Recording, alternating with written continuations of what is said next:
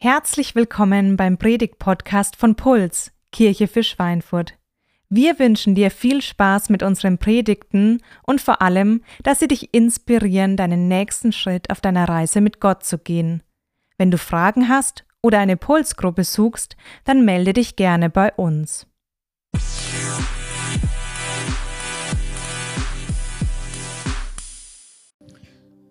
Früher war es so, wenn man in Urlaub gefahren ist, also da ist man nicht so viel geflogen, sondern mehr mit dem Auto gefahren und wenn man in ein Nachbarland oder über die Grenze wollte, war das eine größere Aktion. Also man ist schon ein paar Kilometer vorher aufgeregt gewesen, hat seinen Ausweich, Ausweis gesucht oder nochmal überlegt, hat man den überhaupt dabei.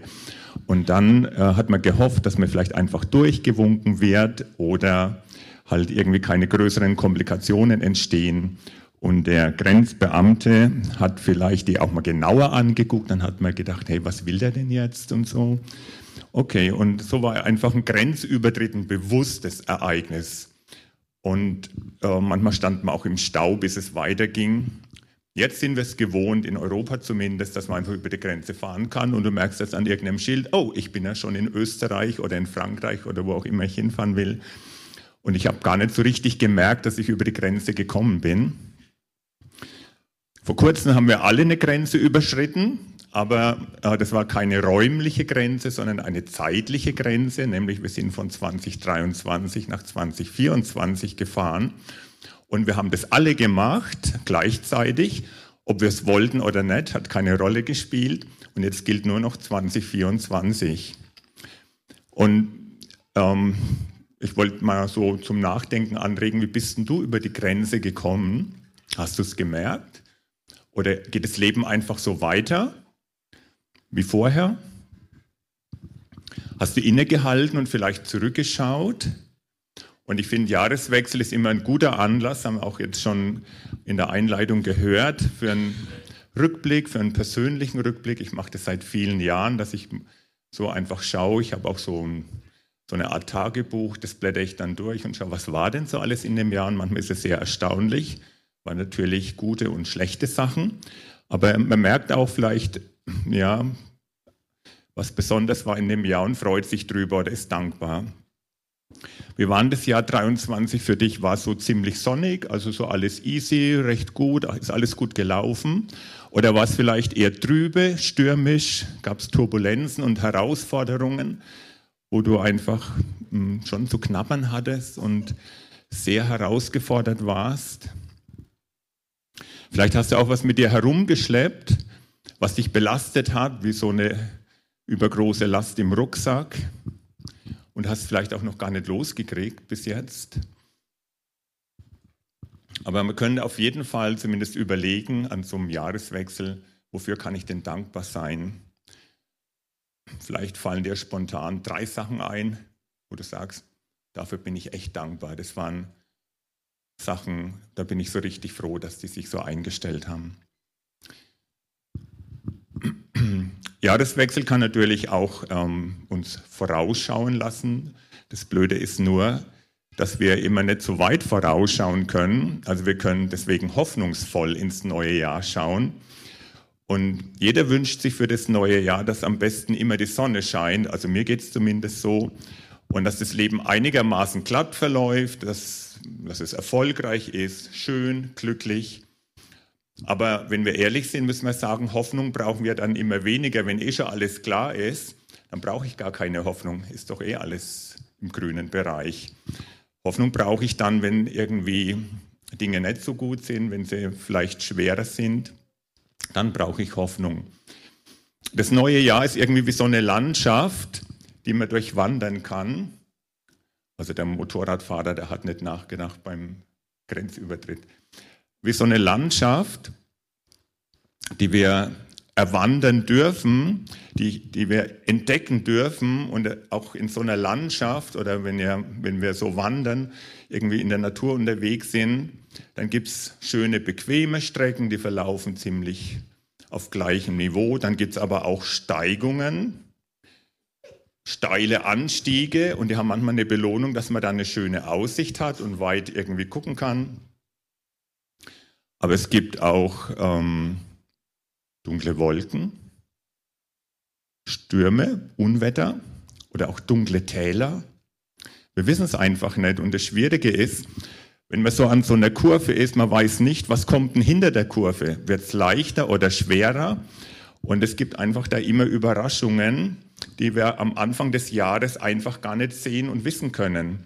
Und zwar auch was die Weltgeschicke betrifft, siehe Ukraine-Krieg oder Gaza-Krieg oder Weltwirtschaftskrisen oder persönlich, als ich 2019 ins neue Jahr gewandert bin, habe ich mir überhaupt nichts gedacht und hätte nie daran gedacht, dass ich im September eine Herzoperation habe, die ziemlich mörderisch war.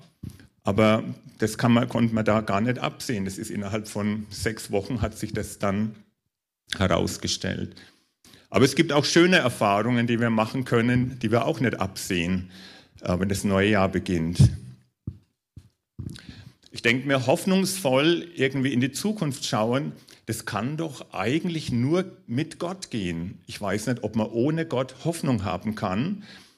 Ähm, und die christliche Hoffnung, die ist nicht so, naja, es wird schon irgendwie werden oder so, wir wird schon besser werden, werden schon irgendwie durchkommen.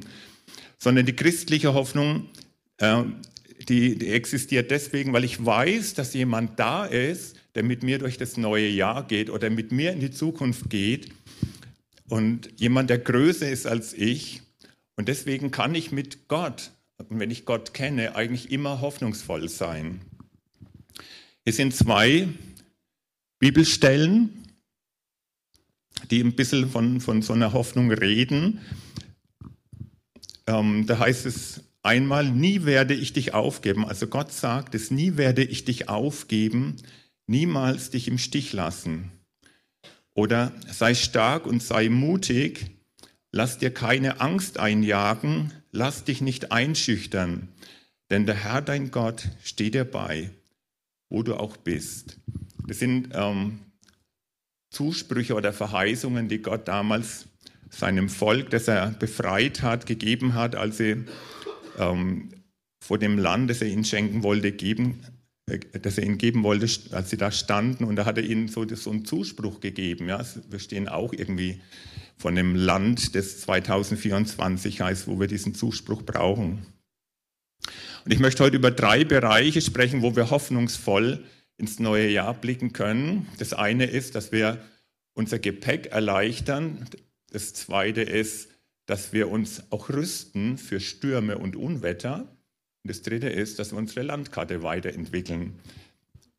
der erste und der letzte Punkt sind kürzer und der zweite ist ein bisschen länger. Also du kannst hoffnungsvoll dein Gepäck erleichtern.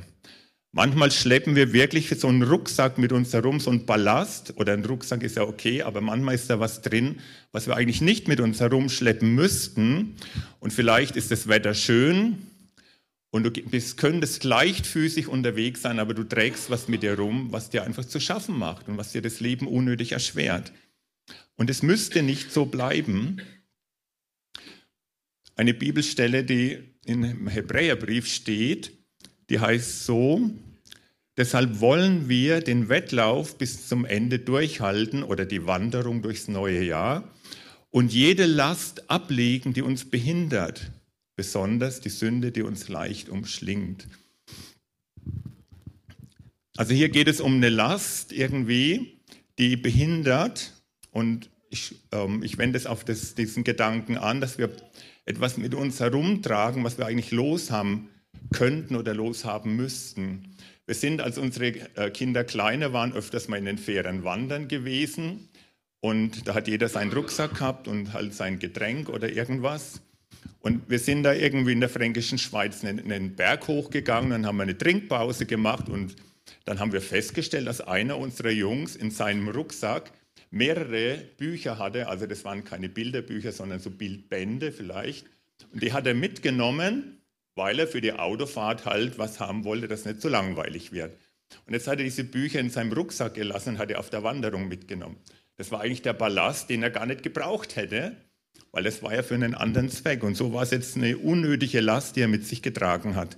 Ich nehme an, dass wir die damals verteilt haben, diese Bücher, damit er nicht alles selber tragen muss. Und haben ihm geholfen, diese Last loszuwerden.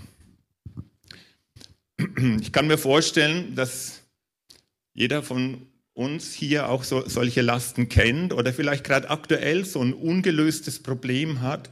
Vielleicht hast du schon viel nachgedacht, vielleicht hast du sogar gebetet, dass das verschwindet, aber es ist immer noch da. Vielleicht irgendwelche rotierenden Gedanken, die dich immer wieder belasten und du kannst die einfach nicht von dir schieben. Oder du merkst, dass du dass eine Beziehung zu irgendeinem Mitmenschen irgendwie ungeklärt ist, dass da irgendwas zwischen dir und dem anderen ist und du merkst, du solltest es eigentlich mal ansprechen und es belastet dich, weil es ungeklärt ist. Oder du hast Verletzungen in deiner Persönlichkeit, die du schon lange mit dir herumträgst und über die stolperst du immer wieder und sie machen dir zu schaffen oder Gewohnheiten, die das Leben erschweren. In dem Bibelabschnitt heißt es auch von Sünde die Rede. Sünde ist was, was mein Leben zerstört oder was, wo Gott einfach nicht möchte, dass ich mich dem hingebe, weil es mich gefangen hält. Also vielleicht sind es Dinge, die meine Freiheit rauben und mich deswegen beschweren und belasten und meinem Leben irgendwie keinen guten Weg gehen lassen. All diese Dinge, die könnten aus dem Rucksack genommen werden. Dafür kann es Lösungen geben. Und es ist halt wichtig, da mal reinzuschauen, in den Rucksack ehrlich reinschauen und zu überlegen, was könnten Gottes Lösungen sein. Also wenn du Christ bist, ähm, dann hat Gott Lösungen für dich. Wenn du ähm, mit Glauben noch nicht so vertraut bist oder noch ferner stehst, dann kann man trotzdem wissen, dass Gott Lösungen hat für die Probleme in unserem Leben. Aber man muss die angucken und vielleicht muss ich eine Entscheidung treffen, die schwer ist. Aber irgendwas kann ich unternehmen, dass dieses Problem nicht mehr in meinem Rucksack ist. Und vielleicht brauche ich irgendwie Unterstützung dazu, also wie einer unserer Söhne eben, wie wir als Eltern Wegbegleiter waren und geholfen haben, das Problem zu entdecken und zu lösen, so kannst du einen Wegbegleiter vielleicht brauchen, der dir hilft, dein Problem zu identifizieren und es, und zu, und es zu lösen. Das kann einfach nötig sein und kann gut sein, wenn du das tust. Und du kannst hier, denke ich, jemanden ansprechen, ähm, zu dem du Vertrauen hast oder wo der vertrauensvoll wirkt. Tu das einfach, damit du diese blöde Last endlich los wirst, die dir unnötig das Leben schwer macht. Trag den Ballast nicht durch das ganze neue Jahr mit, sondern du kannst es hoffnungsvoll angehen und sagen, ja, also nicht ein guter Vorsatz, sondern ein Entschluss, ja, dieses Problem, das packe ich an und versuche es zu lösen. Das Zweite ist, wo wir hoffnungsvoll sein können, ist, dass wir uns rüsten für Unwetter und Stürme. Auf dem Weg durchs neue Jahr kann es natürlich sein, dass es Lebenssituationen gibt, in denen es irgendwie ernster wird. Und natürlich möchten wir am neuen Jahr nicht jetzt trübe Wolken irgendwie äh, so an, an den Himmel malen und denken, ach komm, äh, lassen wir es doch locker angehen. Aber ein bisschen Realität tut uns ja schon gut. Es kann eben sein, dass, ich hoffe, ich wünsche es natürlich niemanden, aber wenn schwierige Dinge in unser, unser Leben kommen, müssen die uns eben nicht hoffnungslos machen, solange Gott existiert, was wir ja glauben. Aber was wir vielleicht brauchen, wäre irgendwie sowas wie ein Helm, wo wir einfach wissen, äh, der schützt mich, wenn irgendwie ein Stein mir auf den Kopf fällt oder eine kugelsichere Weste oder ein Schirm, ein Regenschirm. Bei Sturm hilft ja nicht so viel, aber irgendwie irgendein Mittel, das mich schützt. Und ich denke, das sind hauptsächlich Dinge, wo wir in unserem Denken, in unseren Gedanken irgendwie neu denken müssen oder Dinge festhalten müssen, die uns schützen. Also ich kann nicht die Umstände von mir fernhalten, die kommen einfach in mein Leben und ich habe keinen Einfluss drauf. Manchmal ist es so, dass wir eine sehr einfache Sicht auf Gott haben. Der liebe Gott, der ist im Himmel und der ist dafür da, dass er mir Gutes tut. Und wenn er mir nichts Gutes tut, dann ist, es nicht dann ist er nicht lieb. Und dann glaube ich nicht mehr an ihn. Also das ist eine einfache Sicht auf Gott. Ich weiß, dass es die gibt, dass Menschen die haben. Aber die wird uns nicht sehr weiterhelfen, weil wir werden ziemlich schnell enttäuscht werden mit dieser Sicht von Gott. Die funktioniert einfach nicht. Also einfach alles viel komplizierter. Also das Leben ist ziemlich kompliziert und komplex. Menschen sind ziemlich kompliziert, du und ich.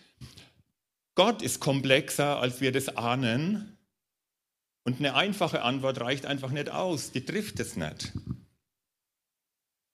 Aber wenn wir uns irgendwie darauf einlassen, dann werden wir in dem neuen Jahr Dinge lernen über Gott, über uns selbst, über die Welt, über die Menschen.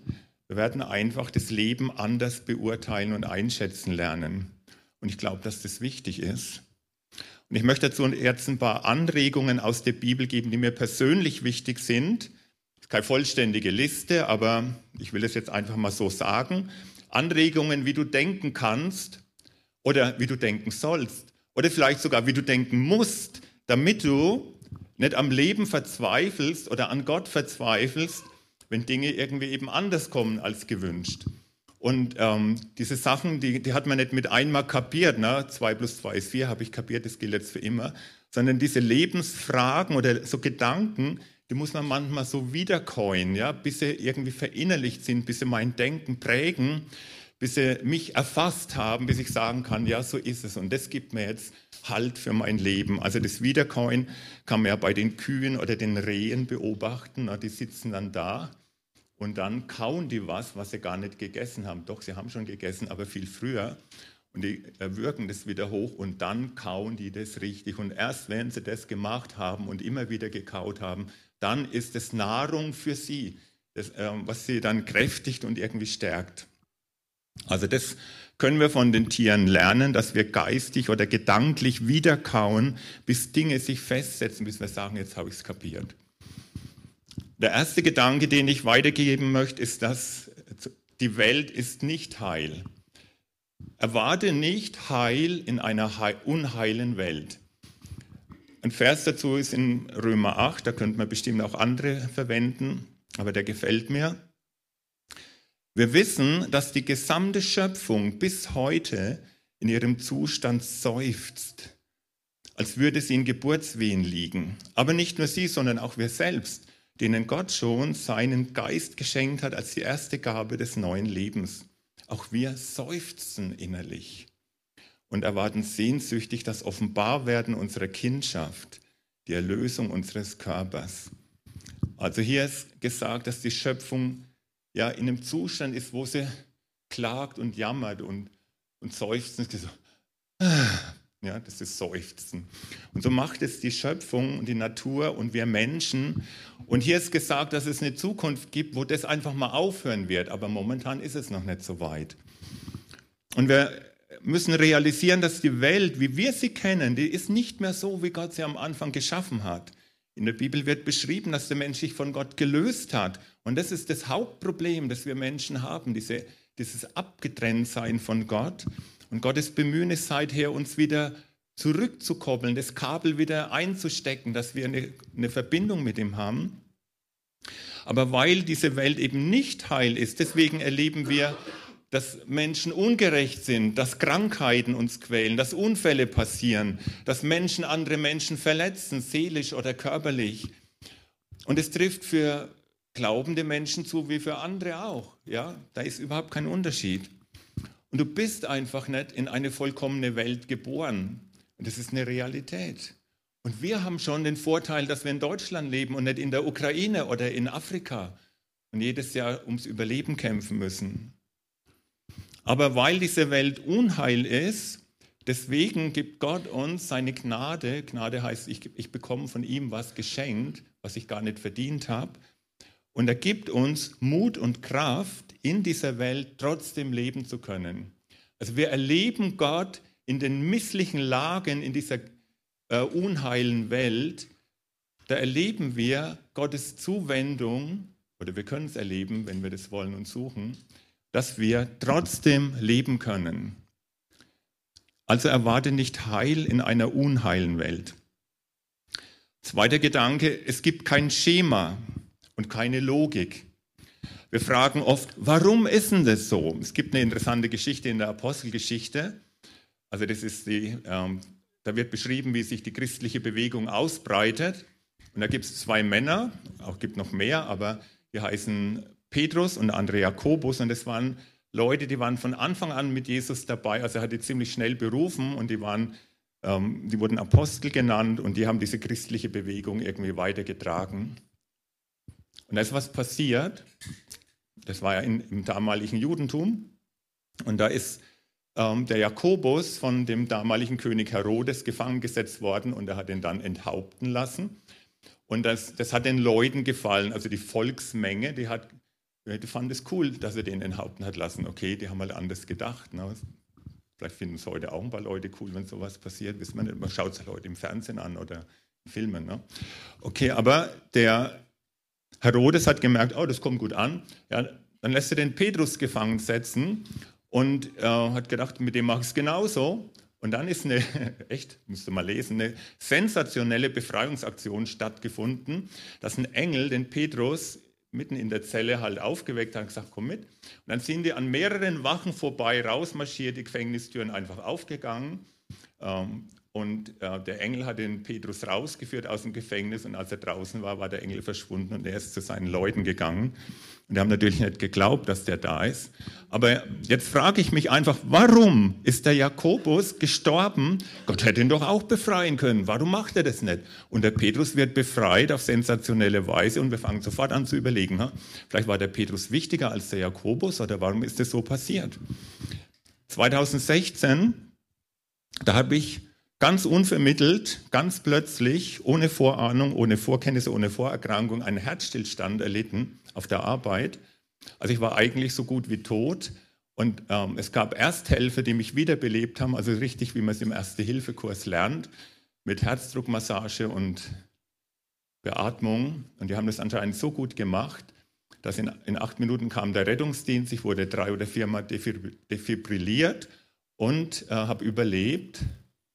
Und im gleichen Jahr ist ein Bekannter von uns, der war ein christlicher Liedermacher aus Österreich, der war auch damals dreimal, vorher, dreimal in Schweinfurt. Also wir haben den persönlich gekannt. Der ist an einem Herzinfarkt gestorben, war ein bisschen jünger als ich sogar, im gleichen Jahr, drei Monate später. Und ich habe mich gefragt, warum? Warum stirbt der und ich darf überleben? Warum hat nicht der überlebt? Das war ein begabter Musiker. Warum hat nicht der überlebt? Der wäre ja viel nützlicher gewesen als ich. Warum ist es so? Und die Antwort ist, keine Ahnung. Keine Ahnung. Ich weiß nicht, warum das so ist und das werden wir auch nicht rauskriegen.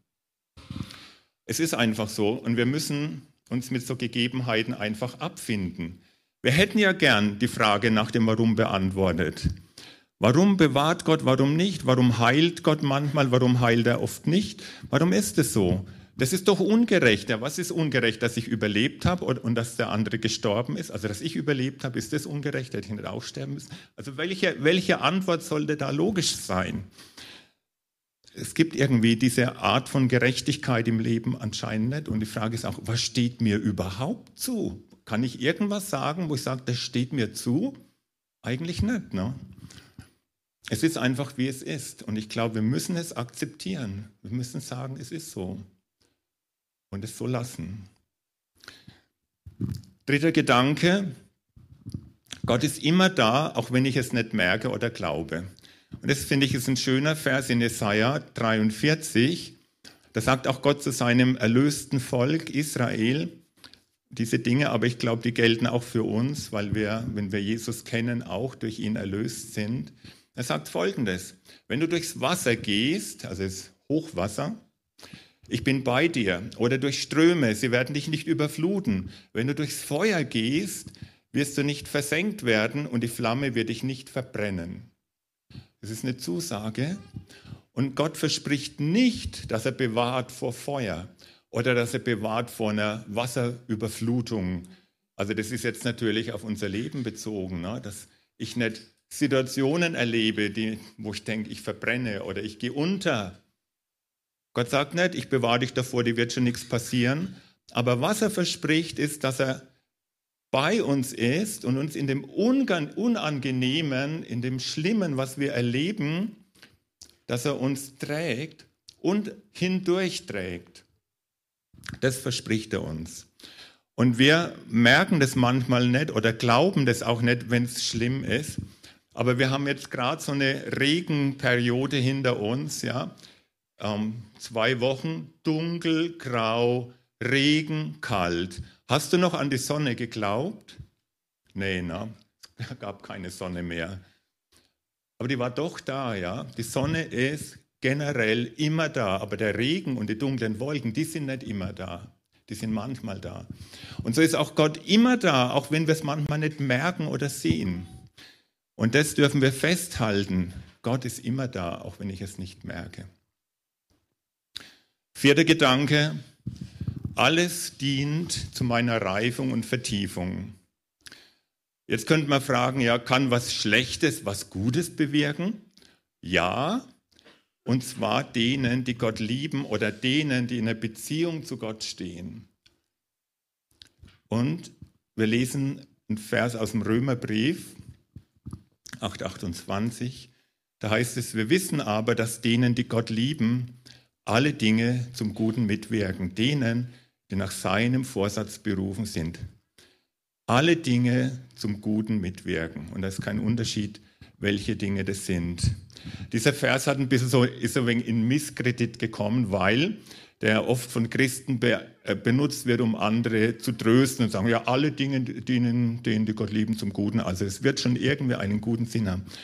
Okay, das wollen wir nicht einfach so das billig verwenden, aber es ist ja trotzdem Wahrheit, was da steht. Es ist ja trotzdem zutreffend. Und wenn wir jetzt da im Abstand das mal angucken können und es nicht irgendjemanden überbraten wollen, dann glaube ich, können wir das mal anschauen. Aber ich, es ist wirklich so, dass Menschen, die Schwieriges durchstanden haben, die sind reichere Menschen. Wer nie was Schlimmes erlebt hat, für den ist das Leben immer eine oberflächliche Geschichte. Vielleicht soll ich was ganz, ganz anderes lernen, was ich nur in einer schwierigen Situation lernen kann. Vielleicht soll ich lernen, dass ich in, nur in Gott meine wirkliche Lebenserfüllung finden kann. Also mein Herz, mein Inneres, meine Seele hat irgendwie wie so ein Vakuum und das versuchen wir mit irgendwas zu füllen, aber eigentlich kann es nur Gott füllen. Und deswegen brauchen wir manchmal Situationen, wo wir merken, dieses Loch, das kann mir nichts in dieser Welt stillen. Oder ich muss vielleicht was loslassen, was mich irgendwie immer zu bindet. Vielleicht irgendein intensiver Wunsch, wo ich denke, ohne die Erfüllung dieses Wunsches kann ich einfach nicht leben. Und das stimmt nicht. Und vielleicht muss ich los, mich losmachen und losmachen lassen von diesem Wunsch. Oder ich muss lernen oder ich soll lernen, ruhig und versöhnt zu werden mit dem, was einfach nicht ist. Ja, wir hätten gern viele, viele Sachen und die sind halt nicht. Und es ist gut, wenn wir es lernen, ruhig darüber zu werden, dass sie nicht sind. Was ist das Geheimnis deiner Stärke? Es gibt ein Buch, das hat so einen Buchtitel, Geheimnis deiner Stärke. Ich finde den Gedanken gut. Das Geheimnis deiner Stärke ist das, was du an Schwerem durchlebt hast und was dich reicher gemacht hat und was, was dich zu jemandem macht, der auch anderen ein Beistand sein kann in schwierigen Situationen. Das ist das Geheimnis deiner Stärke. Und ich kann für mich selber auch sagen, das meiste, was ich über Gott oder über das Leben gelernt habe, das war in Herausforderungen, in Schwierigkeiten, die ich durchlebt habe. Wo ich diese Dinge, ähm, die ich versucht zu sagen, wiedergekäut habe, bis sie mir klar geworden sind. Und so will Gott wahrscheinlich durch unsere Wunden Stärke hervorbringen, uns stark machen. Durch Schwachheit will er Segen hervorbringen, dass wir anderen zum Segen sind. Durch Zerbrochenheit will er Reichtum schenken. Und das siehst du halt nicht auf Instagram, wo das Leben einfach schön ist. Du siehst es einfach.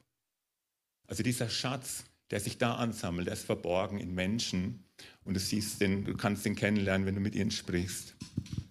Also genau, ein Zitat von Gorch Fock. Gorch Fock ist im Ersten Weltkrieg in der Marine gewesen und mit 35 gestorben. Da war ein Dichter aus Norddeutschland und der hat gesagt, was er damit gemeint hat, weiß ich nicht, aber mir gefällt das Zitat einfach. Du kannst dein Leben nicht verlängern, nicht verbreitern, nur vertiefen. Du kannst dein Leben nicht verlängern, nicht verbreitern, nur vertiefen. Und der fünfte Gedanke, Gott soll Gott sein dürfen.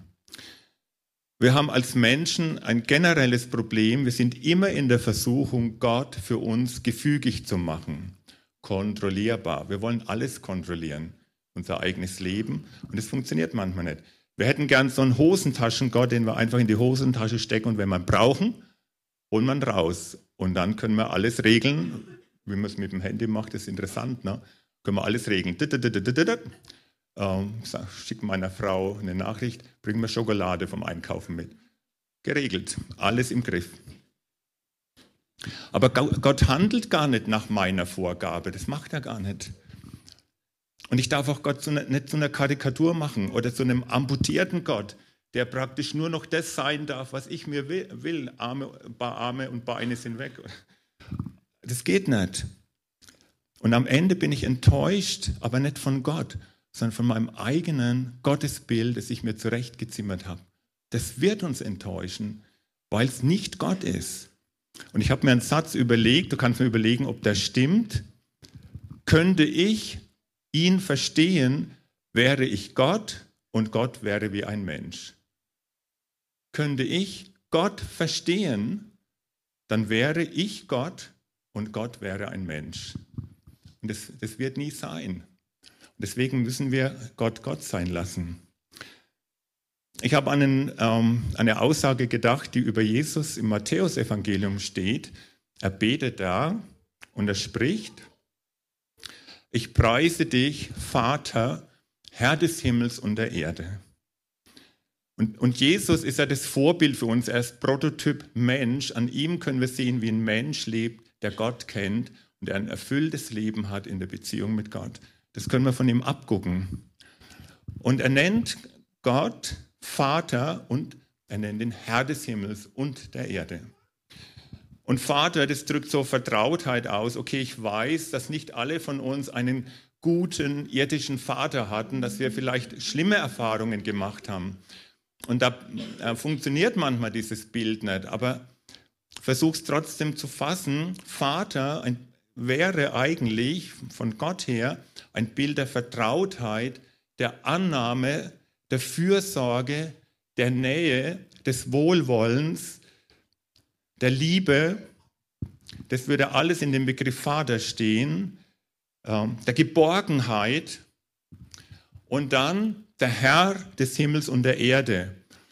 Das würde bedeuten, ein allmächtiger Herrscher über Himmel und Erde. Und Himmel ist ja nicht nur das Blaue, sondern Himmel ist das Universum.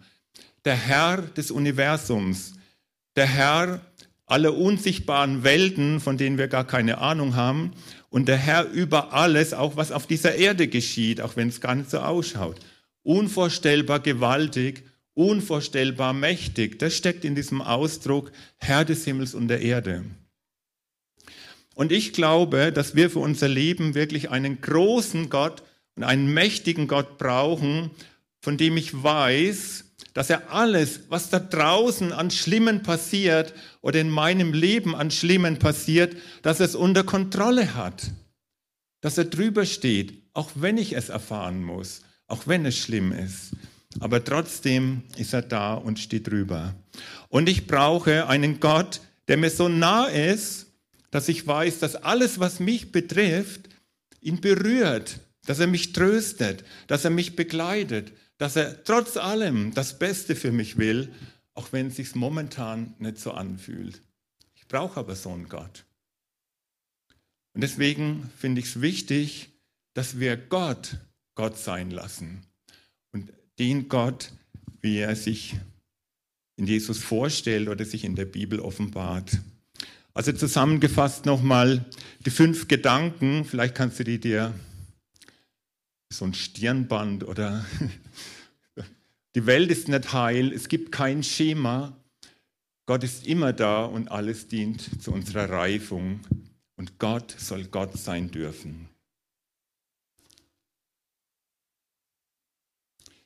Und dann noch der letzte kurze Punkt. Ich kann hoffnungsvoll meine Landkarte entwickeln. Gott sagt mal so, als er den, den Menschen in diesen Garten Eden setzt, du sollst den Garten bebauen und bewahren. Also dieses Bebauen ist ein Auftrag, den Gott dem Menschen gibt.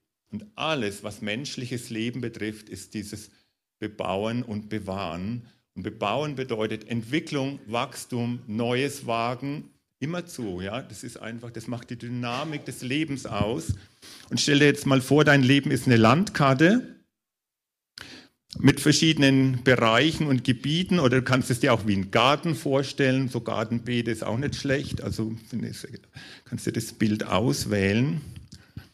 Und äh, wenn wir mal so irgendwie unterwegs sind, vielleicht an einen Ort kommen, wo wir früher mal gewohnt haben, oder wenn wir im Urlaub waren und nach ein paar Jahren wieder an diesen Ort kommen, dann hat sich da oft was verändert vielleicht eine neue Straße gebaut oder ein altes schäbiges Haus ist abgerissen worden und ein neues schickes ist an die Stelle gebaut worden.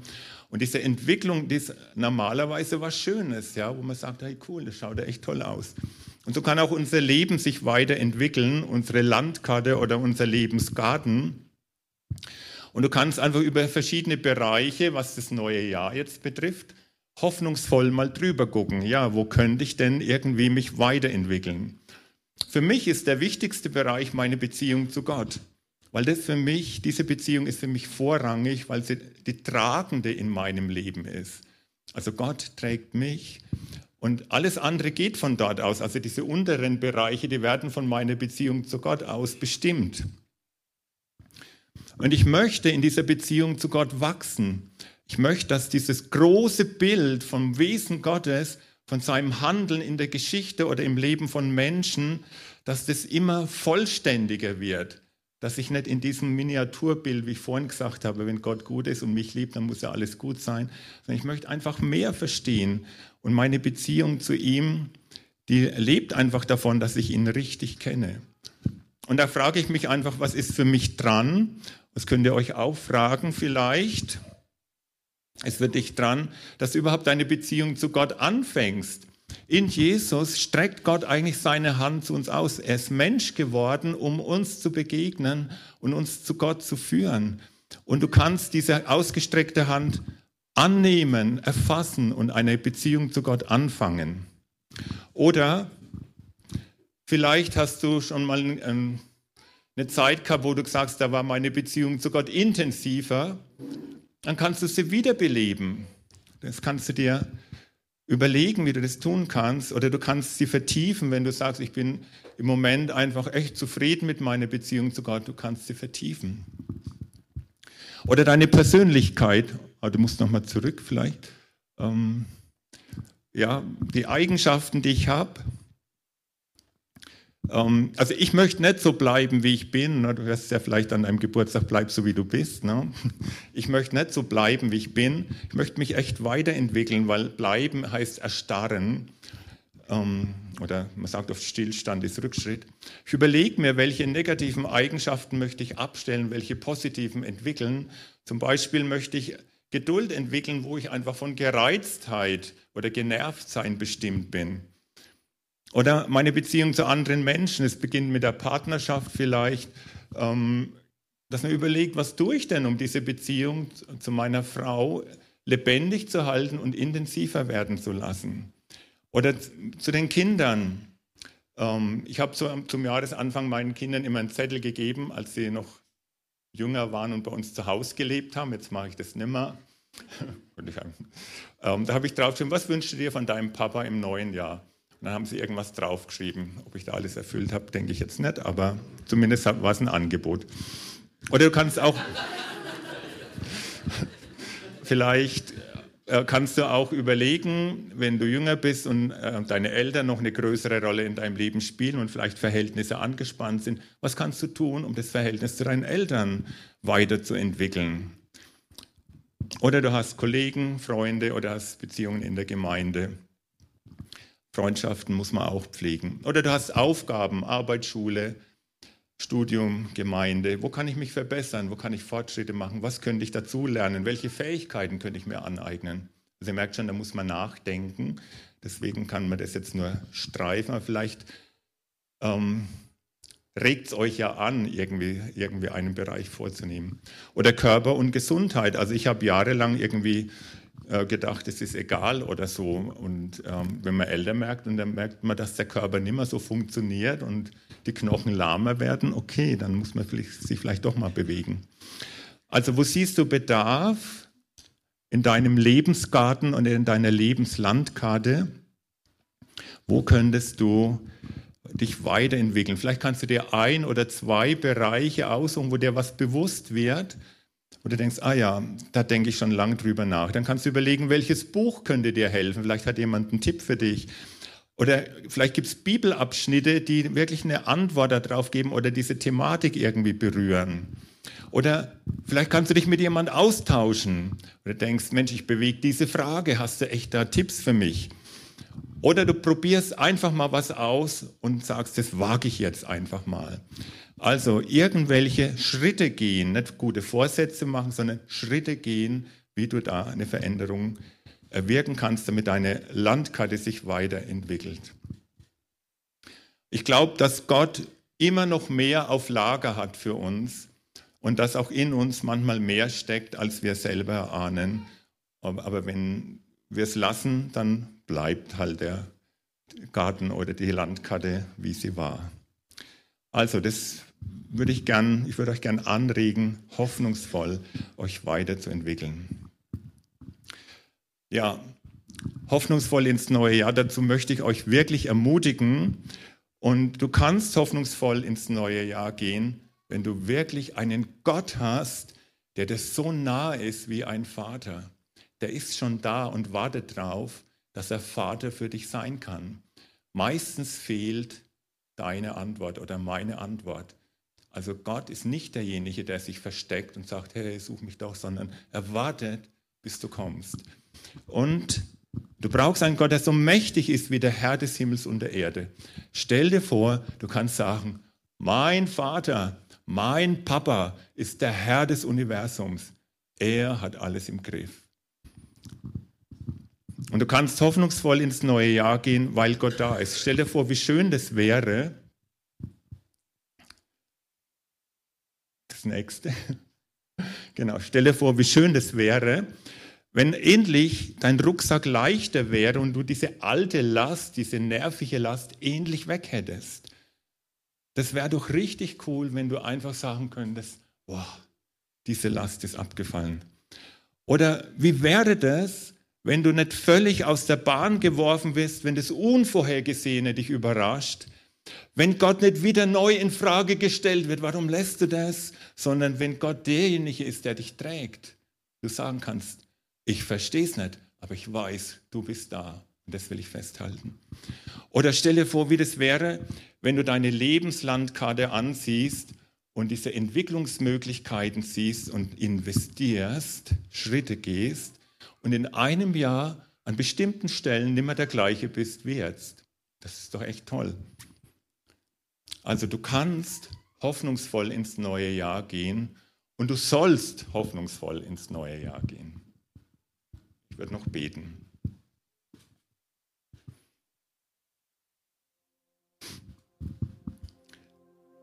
Vater im Himmel, ich möchte dir so sehr herzlich danken, dass du ein Gott bist, der sich irgendwie kundtut, der zeigt, wer er ist, der möchte, dass unser Herz ihm zugeneigt ist, weil dein Herz uns zugeneigt ist. Und wenn es so ist, dass ein neues Jahr vor uns liegt und wir alle diese Situation haben, dann müssen wir zugeben, dass wir gar nicht wissen, was kommen wird, aber du weißt es schon. Und ich möchte einfach beten, dass in den Dingen, die einfach nicht so rund laufen, wie wir es uns gewünscht hätten, dass wir da hoffnungsvoll sein können und dass du der Grund unserer Hoffnung bist. Und ich möchte es für jeden Einzelnen hier bitten, dass du eine Größe wirst in seinem Leben, an der er sich orientieren kann oder die einfach die zählende und tragende Größe ist. Ich möchte danken dafür, dass wir hoffnungsvoll durchs neue Jahr gehen können, weil du da bist, weil du so gewaltig groß bist und die Dinge doch im Griff hast, auch wenn wir so klein sind und es nicht verstehen. Und weil du ein Vater bist, der uns liebt, der sich uns zuwendet, der uns zugeneigt bleibt und der einfach möchte, dass wir vertrauensvoll in die Zukunft gehen. Und das wünsche ich auch für jeden, der hier ist. Amen.